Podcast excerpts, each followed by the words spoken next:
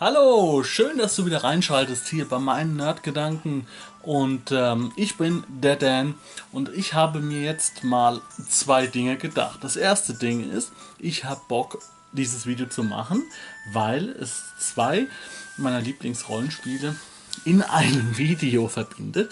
Der zweite Grund ist, dass draußen die ganze Zeit die Rasenmäher äh, äh dröhnen und ich kann leider nicht äh, lesen oder so.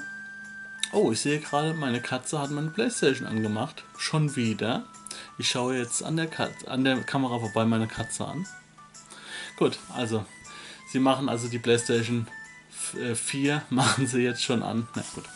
Worum geht's heute? Ich meine, ihr, ihr seht ja schon äh, die Beschreibung. Ich habe es ja wahrscheinlich schon relativ genau beschrieben. Es geht heute um diese zwei Rollenspiele. Das eine ist Midgard, das älteste deutsche Rollenspiel und das Schwarze Auge, das größte und zweitälteste Rollenspiel. Worum geht es? Also erstmal möchte ich sagen, bevor ich anfange, meine Gedanken mit euch zu teilen, egal ob ihr Midgard oder DSA-Fan seid, ich weiß, dass äh, Rollenspiele emotionale Geschichten sind und sehr, sehr emotional aufgeladen, dass es da starke Fanbases gibt und so weiter. Das habe ich auch schon natürlich spüren müssen, äh, dadurch, dass ich äh, Rollenspiel-Content mache. Da sind schon, ist schon der eine oder andere mal dabei, der halt einfach irgendwie 20 Jahre länger spielt als ich und Informationen hat, die ich vielleicht nicht habe. Aber darum soll es nicht gehen. Es geht jetzt darum, dass ich keines der beiden Rollenspiele als besser empfinde. Es hat alles so seine Vor- und Nachteile und es soll auch gar nicht darum gehen, äh, welches ist jetzt besser oder so. Das ist jetzt hier kein Versus-Video, ja? sondern ich habe eben nur dann könnt ihr es vielleicht so zeitlich ein wenig einschätzen. Habe eben das Video aufgenommen, Willkommen im Abenteuer, das Retro-Abenteuer am großen Fluss oder weiß nicht mehr, ich weiß gar nicht mehr, wie es heißt, mein Gott, es ist gerade drei Minuten her. Ich weiß es schon nicht mehr. Mein, oh, mein Kopf ist nicht schlimm. das ist ärgerlich. Und ähm, da habe ich jetzt, da habe ich so drüber nachgedacht. Auch ich, ich referiere da auch in dem Video äh, über Unterschiede zwischen DSA und Midgard Community. So, und jetzt muss man erstmal sehen, wie sind diese beiden Rollenspiele entstanden. Ähm, und ich finde das ganz spannend. So, ich erzähle das jetzt aus dem Gedächtnisprotokoll. Ich habe mich damit näher beschäftigt, ich habe viele Sachen gelesen. Es kann sein, dass ich irgendwie das eine oder andere Detail jetzt nicht so hundertprozentig richtig habe, ist aber nicht schlimm. Ihr könnt es gerne unten in den Kommentaren berichtigen. Ähm, aber die Tendenz ist bei mir auf jeden Fall richtig. Es gab früher, äh, fangen wir mal an mit Midgard. Es gab früher äh, das, das, äh, es hieß anders. Ich weiß nicht mehr, wie es hieß, aber auf jeden Fall haben sich die Macher quasi, haben sich da ein bisschen gestritten. Ja, also das war ein anderes System und Midgard hat sich abgespalten. Wie mir jetzt jemand in einem Forum sagte, ging es hauptsächlich darum, dass bei Midgard äh, Intelligenz Wert war und bei dem anderen Rollenspiel da wollten sie das nicht. Die wollten Intelligenz keinen Wert geben. So. Und da haben die sich halt abgespalten. Und da gab es quasi zwei Systeme. Es gab einmal Midgard und es gab einmal das andere, das heute, ich glaube, weitestgehend vergessen ist. Ist auch nicht wichtig. Aber auf jeden Fall wurde da quasi dann schon so eine Spaltung, hat sich rauskristallisiert. Und es gab als erstes Regelband und Zauberband äh, also diese beiden Bücher zusammen waren über 300 Seiten und waren ein Rollenspiel, was äh, sehr, sehr stark von einem ähm, englischen oder amerikanischen Rollenspiel, ähm, Rollenspiel Tabletop, nagelt mich nicht drauf fest, inspiriert war und ähm, war aber dann schon über 300 Seiten Regelband so wie heute ein Grundregelband eigentlich auch hat. Um die 300 Seiten mit Magieregeln, allem, allem Pipapo. Ich habe leider die Midgard 1 Regel nicht gelesen. Es wurde mir nur in einem Forum, also ich habe mit jemandem geschrieben, Fragen gestellt und so. Dadurch ist mir auch diese Erkenntnis gekommen. Das ist auf der einen Seite. Auf der anderen Seite haben wir DSA. Ja? Ähm, was quasi ein Protest Spiel gewesen ist. Also Schmidt Spiele hat ja verhandelt damit, äh, ich glaube, äh, Dungeons and Dragons irgendwie eine neue Edition oder irgendeine Edition in, ins Deutsche zu übersetzen. Das hat alles nicht so geklappt. Und dann haben Schmidt Spiele einfach gesagt, wisst ihr was? Dungeons and Dragons fuck you, wir bringen zur Spielemesse in Nürnberg unser eigenes Konkurrenzprodukt für den deutschsprachigen Raum auf. Aus, und da wurde dann das schwarze Auge draus. Ähm, namentlich Werner Fuchs und äh, Ulrich Kiesow haben das gestaltet. Ich habe mir den dritten, scheiße, den dritten, den vergesse ich jedes Mal. Ah, es war noch ein dritter dabei. Es tut mir wirklich leid. Den dritten habe ich vergessen. DSA-Fans wissen es, aber es waren so drei für so drei Köpfe, ja, die das quasi so gestaltet haben, die quasi das ganze Ding gestartet haben. Ja. Und ihr habt sechs Wochen Zeit. Wir brauchen eine Regelbox. Wir brauchen drei Abenteuer. Go! In Nürnberg muss das fertig sein, schon fertig gedruckt sein zum Verkaufen. Gut. Also könnt ihr euch vorstellen, ich weiß nicht, wie schnell damals die Druckerpressen liefen, ähm, aber um sowas zu drucken, da braucht es doch schon mal zwei Wochen oder so, ja, bis das alles dann gedruckt ist, geliefert worden ist und äh, dann nach Nürnberg. Naja, ist ja auch nicht so wichtig. Jedenfalls, das sind schon mal die ganz unterschiedlichen Sachen. Das eine es wurde so übersetzt, äh, wurde, wurde selbst kreiert und das andere sechs Wochen Zeit, los geht's und dann aufgebaut ne, mit Erweiterungsbänden und mit einer Welt und so weiter. Ne? Gut, dann lief die Zeit so ein bisschen ins Land. Ähm, jetzt mal nur um mal bei, bei Schmidt-Spiele gab es dann irgendwann ein Umdenken. Dann äh, hat Schmidt-Spiele das nicht mehr gemacht. Also am Anfang war es ja Troma und Knauer, die das gemacht haben. Ähm, das wurde dann irgendwann ähm, ausgelagert und dann hat es dann, also dann hat es war auf jeden Fall ein großes Hin und Her. Dann war noch Fanpro dran beteiligt, wo auch dann Werner Fuchs immer noch dabei war. Die haben das dann rausgebracht äh, bis zur ähm, dritten Edition und haben die vierte Edition schon bearbeitet und haben dann, ich weiß es nicht, ob sie pleite gemacht haben oder ob sie einfach gesagt haben, wir schaffen das nicht, wir haben es abgegeben oder ob sie es verkauft haben, einfach so. Auf jeden Fall haben sie es dann an Ulysses verkauft, die quasi mit in die in die Abläufe zu einer vierten Edition mit reingestolpert, nee, zu der 4.1er Edition quasi reingestolpert sind. Vier gab es schon, die sind in die 4.1er Version reingestolpert, haben das übernommen und haben seitdem 4.1 dann gemacht, DSA und dann DSA 5. Ja, also es waren immer Firmen dran beteiligt mit Redaktionen, ja, mit Schmidt-Spiele, großer Production Value dahinter, würde man heute sagen. Ähm, Fanpro auch, da waren extra Redakteure nur für DSA, bei Ulysses. Ja, eine Firma, die quasi darum aufgebaut ist. Die haben jetzt mehrere Standbeine, aber das war ein Glücksgriff.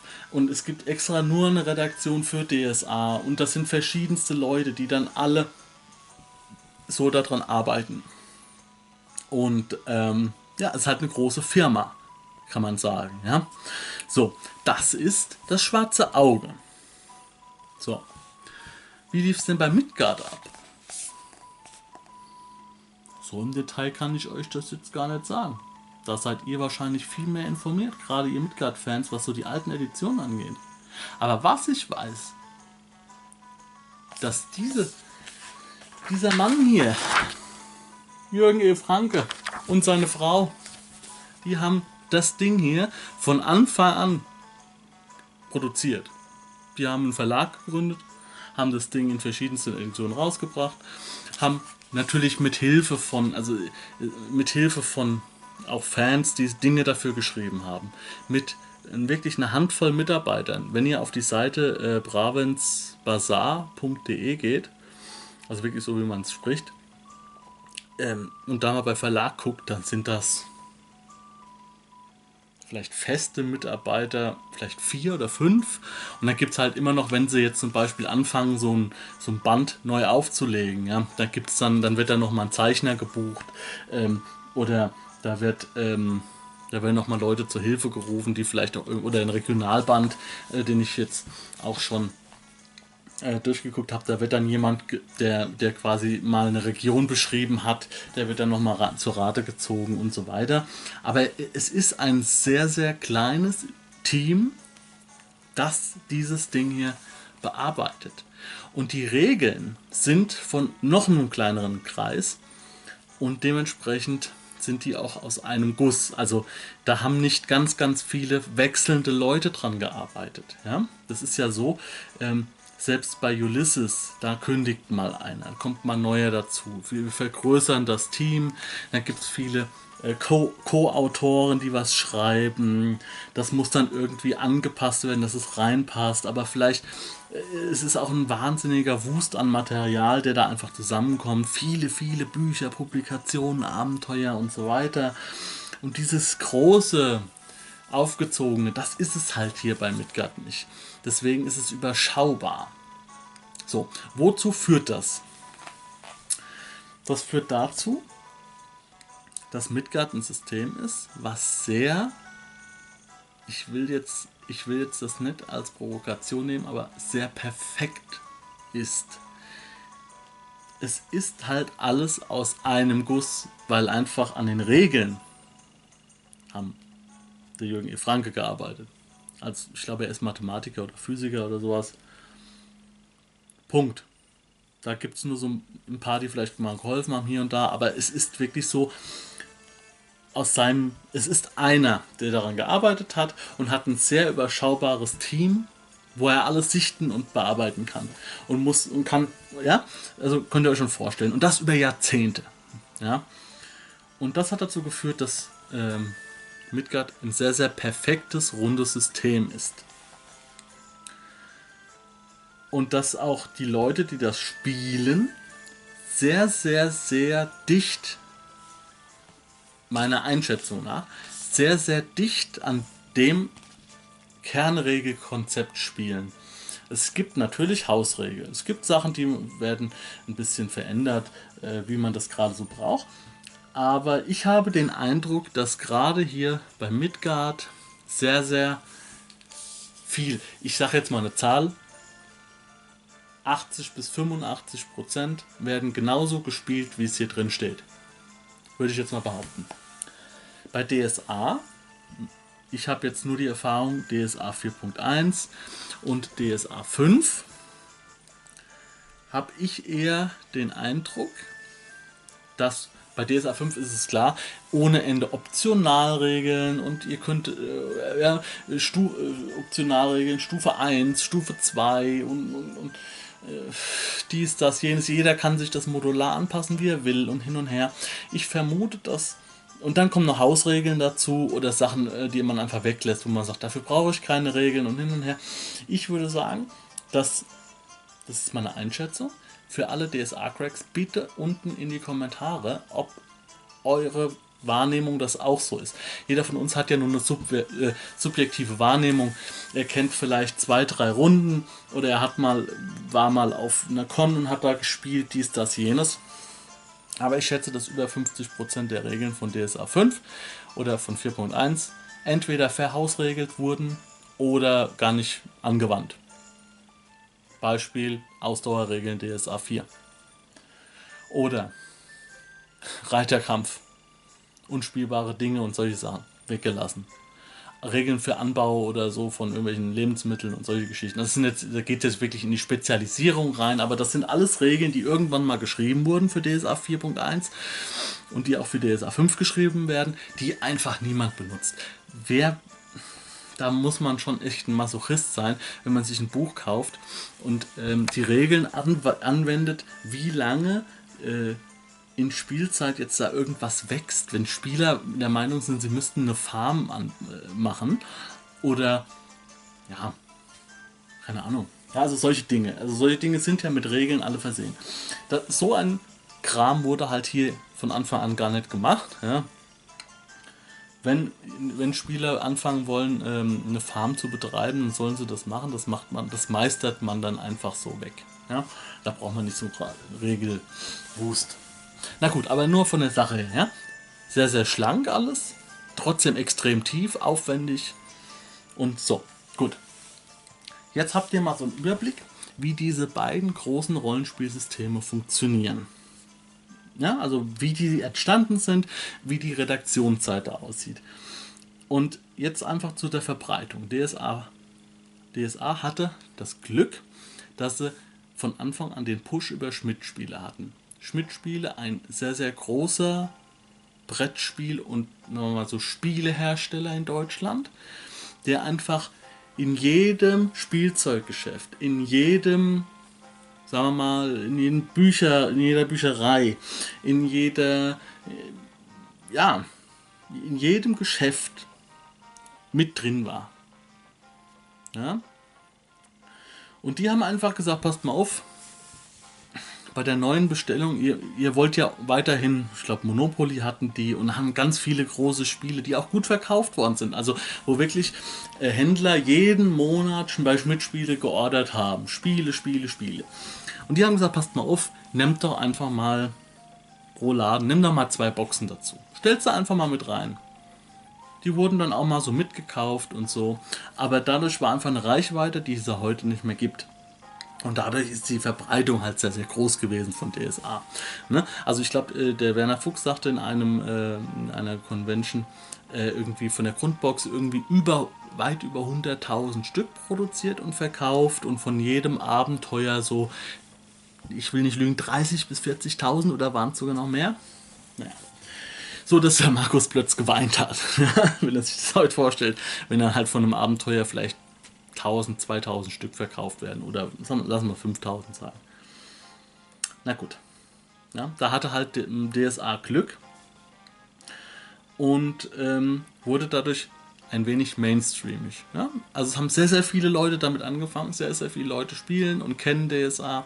Es gibt Spiele, es gibt also es gab die, die Rollenspiele dazu, es gab die Adventures von Dedelic dazu, es gibt Taktikspiele dazu, es gab Drakensang, ja, immer mal wieder taucht dieses Spiel auf. Es gab Brettspiele davon, es taucht immer mal wieder auf und hat einfach dafür eine größere Fanbase, hat aber äh, ein Regelwerk, was durch viele Köche aufgeblasen ist. Die haben jetzt vielleicht den Brei nicht verdorben bei, Midgard, äh, bei DSA 4.1 oder beim DSA 5, aber man merkt schon, da sind halt viele Philosophien dran beteiligt und bei Midgard ist nur eine Philosophie dran beteiligt und die macht aus dem, was sie macht, das Beste. So, gut. Und das, das bedeutet einfach, dass es, sagen wir mal, auf 100 DSA-Fans kommt ein Midgard-Fan. so ungefähr. Und äh, die äh, Leute von Midgard machen das halt wirklich schon geschickt über Jahre, über Jahrzehnte. Halten sie ihre Community zusammen über Foren, klar, über spezielle Cons, wo es nur um Midgard geht und ähm, halten sich, haben sich eine kleine Spielerschaft, die über Jahrzehnte schon Midgard spielt, haben sie sich gesichert und äh, arbeiten auch mit denen zusammen und so. Genau wie die Ulysses das auch macht, natürlich. Die machen auch ihre Cons, die machen auch das. Ähm, es ist aber irgendwie. Das, also man, ich habe das Gefühl, dass wenn man Midgard spielt und auch mit Midgard-Spielern so in Verbindung tritt, es ist schwerer, eine Runde zu finden, was einfach nicht so viele Spieler gibt. Und, aber man hat irgendwie das Gefühl, dass die Leute, die Midgard spielen, voll und ganz auch von diesem System überzeugt sind. Und ja, und also dass die nicht nur von dieser krassen Welt, wie bei DSA, ist es ja so der Hauptteil, äh, die krasse Welt, die quasi überzeugt, will ich mal sagen. Ich würde sagen, die wenigsten Leute spielen DSA, weil sie das Regelsystem so geil finden. Würde ich mal so im Raum stehen lassen. Ne? Bei Midgard ist es anders. Ich vermute, dass viele Leute Midgard in erster Linie spielen, weil das System saugeil ist und die Welt in heutigen Maßstäben so mittel ist. Also wenn heute Midgard so rauskommen würde, wäre das 0815 Fantasy, weil äh, Midgard und DSA ja quasi Fantasy definiert haben für Deutschland. Also anhand von Herr der Ringe und ähm, vielen verschiedenen Rollenspielgeschichten, auch meinetwegen äh, Einfluss von Conan und sonstigen popkulturellen, aber die haben das quasi so mit äh, geprägt, adaptiert auf das Rollenspiel in Deutschland und äh, heute wäre vielleicht Midgard würde wahrscheinlich sofort untergehen. Also, weil einfach Leute sagen, ja, schon noch ein Fantasy-Spiel und so. Aber haben sie passiert natürlich nicht, weil sie eines der größten, ja, als der ältesten und äh, traditionsreichsten Rollenspiele ist und eine große Fanbase hat. Äh, die natürlich nicht so groß ist wie DSA, aber ihr versteht schon, was ich meine. Naja, aber auf jeden Fall ähm, haben die halt auch eine schöne, schlüssige Welt. Die hat meines Erachtens noch weniger Fantasy-Elemente als, ähm, als DSA. Das kann natürlich sein, dass das nur subjektiv so ist. Es gibt sehr, sehr viel. Es gibt Magie und es gibt äh, äh Magierakademien und es gibt Trolle und es gibt Orks und es gibt Feen und es gibt Untote und alles. Es gibt es alles, aber ich habe irgendwie das Gefühl, wenn ich so auch die, die, die äh, Quellenbücher lese, gerade bei Midgard 4, bei Midgard 5 ist auch so, das liest sich teilweise eher wie eine Dokumentation. Ja? Also,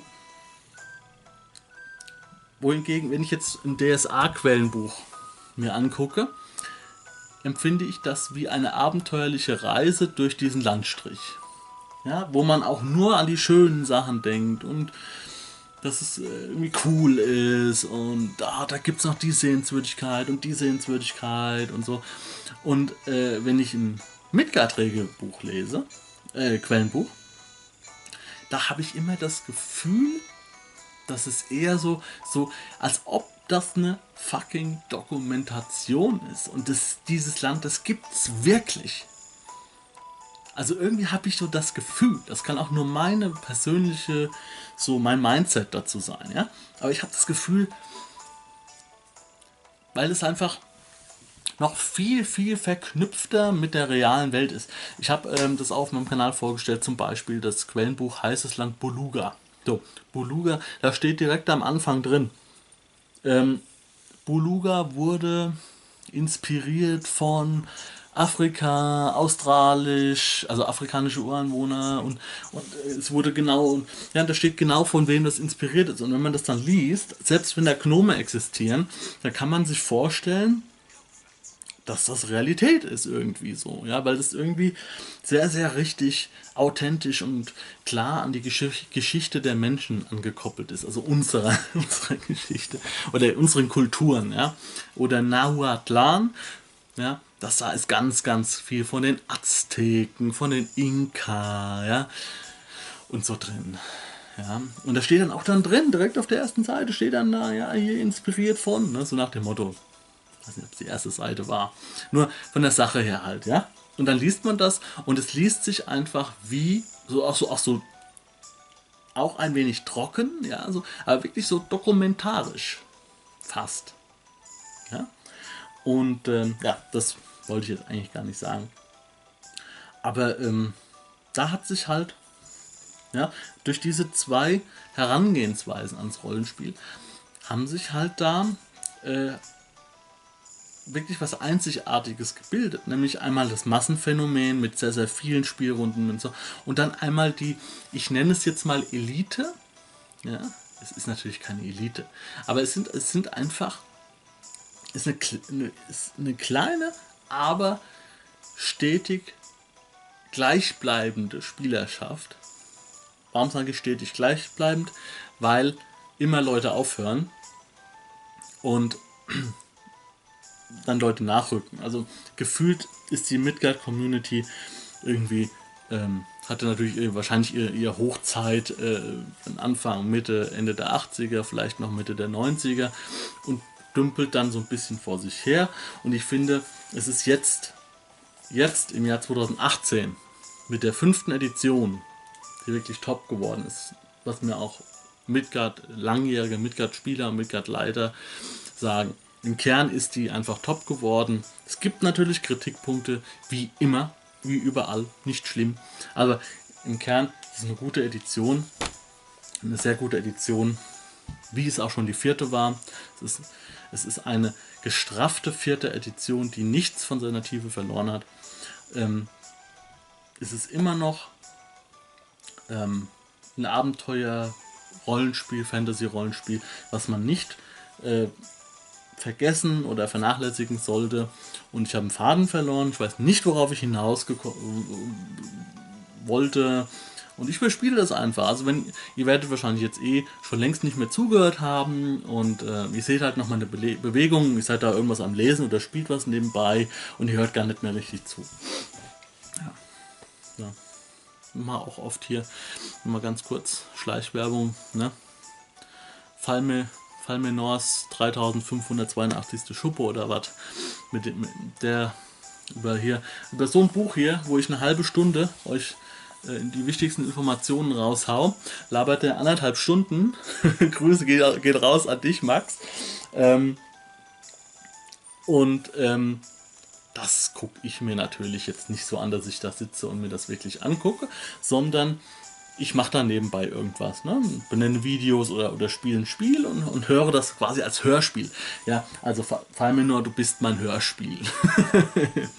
ja, das wollte ich nur mal ganz kurz so sagen zu Midgard, auch wenn es jetzt vielleicht ein bisschen so ein ausuferndes Geschwafel war. Ähm, aber der Kern an der Sache ist für mich einfach, dass, dass sich bei Midgard eine kleine Elite gebildet hat, eine, ein fester äh, Fan, eine feste Fanbase, die schon seit Midgard 1 dabei sind. Die haben ihre, haben alle Bücher, so nach dem Motto, die es jemals gab und ähm, sind wirklich mit diesem System vom, von der Mechanik her, von der Welt her einfach so zufrieden, dass sie gar nichts mehr anderes nebenher spielen. Ja, Gibt es auch bei DSA, weiß ich. Es gibt Leute, die haben mit DSA angefangen, die haben ihr ganzes Leben nur DSA gespielt und die werden in 50 Jahren tot vom Hocker fallen mit dem DSA-Regelbuch in der Hand. Ja. Es gibt, sogar Leute, die spielen heute noch DSA 1 mit, mit Hausregeln. Sie passen die neuen Abenteuer daran an. Da, das wäre mir schon ein bisschen zu heavy. Es wird aber vielleicht auch Leute geben, die Midgard 1 immer noch spielen. Es wird vielleicht, werden vielleicht nur zwei Gruppen in Deutschland sein, aber es gibt so Leute. Und das ist ja auch nicht schlimm. Die Systeme sind ja nicht dafür gemacht, dass man da ständig ein neues braucht. Wenn das System funktioniert, why not? Ne? Na gut. Ja, aber ich finde, der große Unterschied zwischen diesen beiden äh, Dingen, zwischen DSA und Midgard, ist einfach, wie die Produktion abgelaufen ist, wie das Spiel in der äh, äh Zeit sich entwickelt hat. Und so haben sich auch die Fans mitentwickelt. Und äh, ein Midgard-Fan bekommt zwar weniger Bücher, weniger Output, aber hat trotzdem nicht das Gefühl, dass ihm irgendwas fehlt. Und da sollte man vielleicht bei DSA auch mal drüber nachdenken. Das, es gibt Sachen, die kann auch DSA lernen von anderen Rollenspielen. Ja. Und man muss auch nicht eine Welt so extrem beschreiben wie bei DSA. Man kann es natürlich machen, vor allem weil es eigentlich das einzige Rollenspiel ist, was so eine krass ausgestaltete Welt hat. Eine Welt, die so groß ist, aber schon aber so vollgestopft ist, wo man als Meister wirklich sagen kann, scheißegal, wo man hingeht, es gibt ein Quellenbuch dafür, da kann das und das passieren. Na gut. Also, beide Rollenspiele sind top. Ich mag die beide sehr. Und es ist wie beim Fußball. Ähm, Fahnen hoch für den Underdog. DSA hat seinen Wert bewiesen über die Jahre. Es ist erfolgreich, es ist das größte deutsche Rollenspiel. Die Jungs haben Support ohne Ende. Ist so. Ist so. Ja? Gibt so viele Leute. Und äh, ich muss ganz ehrlich sagen, jetzt, das ist nur mal am Rande, das sollen jetzt meine abschließenden Worte sein. Das ist was, was ich, was mir natürlich aufgefallen ist. Das ist aber normal, das ist nicht schlimm seit ich angefangen habe, die ähm, DSA-Sachen zu machen, also mein Willkommen im Abenteuer Retro-Geschichte, steigen meine Abonnentenzahlen hoch. Das ist klar, weil DSA hat eine größere Fanbase und äh, wenn man über dieses Rollenspiel halt was macht, dann sind Leute quasi ähm, eher in interessiert und kommen auf den Kanal und bleiben auch. Ähm, aber jetzt ist mir aufgefallen, ich habe jetzt hier ein Video von Midgard rausgebracht. Ein Video. Hab dann in die Midgard-Gruppe, es gibt nur eine Midgard-Gruppe. Von DSA gibt es mehrere. Aber in Deutschland habe ich jetzt nur eine größere Midgard-Gruppe gesehen. Hab nur einen Kommentar reingeschrieben. Hier, passt mal auf, mein Regelvideo. Wäre schön, wenn ihr mich ein bisschen unterstützen würdet. Ich würde gerne mal ein bisschen Werbung für Midgard machen. Ich habe ein, eine Resonanz unter dem Video von netten Leuten, die ihre Erfahrungen mit mir teilen zu Midgard, die mir Informationen geben. Ich habe dann auch nachgefragt und so, die dann noch wirklich sich hinsetzen und, und Dinge, die, die mir Fotos gepostet haben von den alten Editionen, die sich dann aufgestanden sind, haben Fotos gemacht. Die haben mir Seitenzahlen genannt, die haben mir Dinge erzählt, ja. Und, ähm, und sehr, sehr positive Resonanz. Das habe ich in, es, es gibt, habe ich in den DSA-Gruppen auch, aber nicht so komprimiert. So dass ich das Gefühl habe, ähm, da, das sind Leute, die brennen für ihr Rollenspielsystem und die freuen sich auch, dass jemand mal ihr Rollenspielsystem einfach mal auch präsentiert, weil von Midgard gibt es nicht so viel online. Und ähm, ja, danke nochmal jetzt hier an alle äh, aus der Midgard-Gruppe in Facebook. Ähm, danke für euren Support, dass ihr dann auch ähm, so, so wirklich super geile Informationen mit rausgehauen habt für mich, dass ihr äh, auch meine Videos dann natürlich, ihr guckt euch das an, ihr bewertet es dann und, und kommentiert darunter, gibt mir Informationen, wenn ich was falsch, ich hundertprozentig weiß, ist es nicht schlimm, ähm, wenn ihr mich da berichtigt, solange ihr mich nicht beleidigt. das hat ja keiner gemacht, aber ich sag nur, ne? Ähm, und deswegen möchte ich gerne mal darauf aufmerksam machen, dass es auch in Deutschland, auch wenn ihr Hardcore-DSA-Fans seid, dass es da auch noch andere starke Rollenspielstrukturen gibt, neben Cthulhu und Star Wars und meinetwegen Shadowrun, die sehr, sehr groß sind. Es gibt da auch noch Dinge, die es einfach wert sind, nicht in Vergessenheit zu geraten. Deswegen DSA 5 und Midgard 5 beide auf dem Zettel haben. Schön, dass ihr alle, egal ob DSA oder Midgard, beide auf meinem Kanal seid. Vielleicht auch was von einem anderen Rollenspielsystem für euch entdecken könnt. Und das ist wieder, ich labe schon wieder viel zu viel. Ähm, alles klar, Leute, schön, dass ihr dabei wart bei meinem kleinen Gedankenaustausch hier. Und wir sehen uns im nächsten Video. Und ähm, was ihr jetzt nicht sehen könnt, hinter euch liegen zwei Katzen auf meinem Bett und schlafen, weil ich so langweilig in die Kamera laber. Aber jetzt mache ich den zweiten Balkon auf, der Rasenmäher draußen hat aufgehört und jetzt und äh, genieße noch den Resttag. Ich hoffe, das macht ihr auch ein bisschen in die Sonne gehen. Ähm, und wir sehen uns im nächsten Video. Ciao. Oh, okay. Na, ihr zwei. War so langweilig, was ich erzählt habe. Mickey. Kiki. Ja. Na gut, das nächste Mal mache ich ein spannenderes Video. Ich verspreche es.